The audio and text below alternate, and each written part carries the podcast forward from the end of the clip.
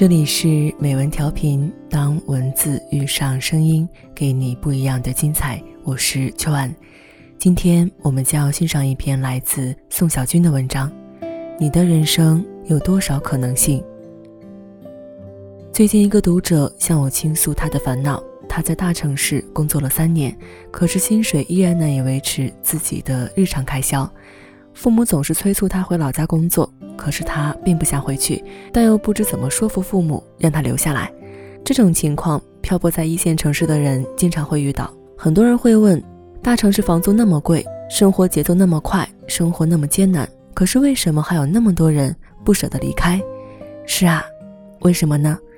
我想结合我的亲身经历。谈谈自己对这个问题的一些看法。大学毕业的时候，我面临两个选择：一是回青岛老家跟父母做生意，另一个就是去大城市独自打拼。我的家庭条件还算不错，父母在本地经营着一家颇具规模的装修公司。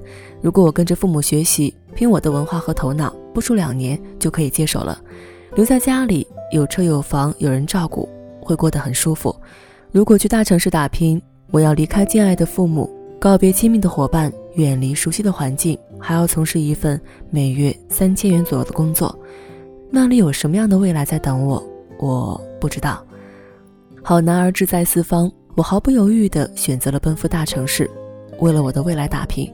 第一年忙着熟悉新环境，结交新朋友，根本不知道什么叫苦。第二年工资稍有提升，可依然不够花，偶尔想改善一下生活，也要先看看自己的钱包。看着同学们在老家过得越来越好，这个创业成功了，那个升职加薪了，而自己还在格子间里低头看稿子，每月领着可怜的薪水。每当闲下来，我都会想自己来大城市打拼的决定是不是错了。没有人可以告诉我，我还要熬多久才能熬出头。我就像一只凭满腔勇气乱闯迷宫的小老鼠，分不清哪个拐角是坦途，哪个拐角是死路，只能硬撑着挨个尝试。第三年，工资再一次微调，可是日子依然过得拮据。领完工资那天，我站在天桥上，看着路上的车流，再一次动摇了。不然回家吧，回家多好，可以陪伴父母，也能为父母分忧，说不定我学的那些知识还能派上用场。可是回家后，我就能过上自己想要的生活了吗？不，并不是这样。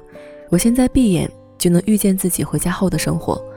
回家后，我会在爸爸的带领下慢慢接手家里的生意，每天和机械、装饰材料、不锈钢打交道，与客户讨价还价，为员工讨要工程款，想办法留住技术精湛的员工，还要给员工们谋求更好的福利待遇。空闲的时候，我可能在办公室里看看书，写写东西，看的可能是畅销书，写的可能是一些牢骚。两年之后。父母会以男大当婚为由对我进行催婚，那时我如果没有女朋友，父母会动用关系网为我安排相亲，相亲的对象或许会有张叔叔家的女儿、李客户家的侄女、爸爸同学的女儿，甚至我堂弟老婆的闺蜜。遇到真爱的概率太小，可能经过几次相亲，我就会在父母的催促下草率的与一个姑娘结婚，结婚后在父母的催促下又会迅速的生孩子。接着操持生意，养活孩子。随着年纪越来越大，琐事越来越多，我会失去创作的热情，把注意力慢慢转到孩子身上。这样看来，我回家后的生活还是不错的。可是，这并不是我想要的。我如果接受这样的生活，那我当初何必来大城市打拼呢？我的梦想是成为一名作家，于是来了这个城市追梦。出来三年，奋斗了三年，这期间吃了不少苦。如今终于稍有了起色。我一直知道这样一件事：理想不会随随便便实现，理想也不会随着时间的推移自然而然的实现。若想实现理想，我必须付出努力。我觉得我们的努力就是通过自己的拼搏和坚持，让自己的生活多一些可能。正是多了这些可能，我们才不会一眼就可以望见三十年后的自己。正是这样的想法，让我选择了继续留下来。留下，不一定值得敬佩；离开也未必就是妥协。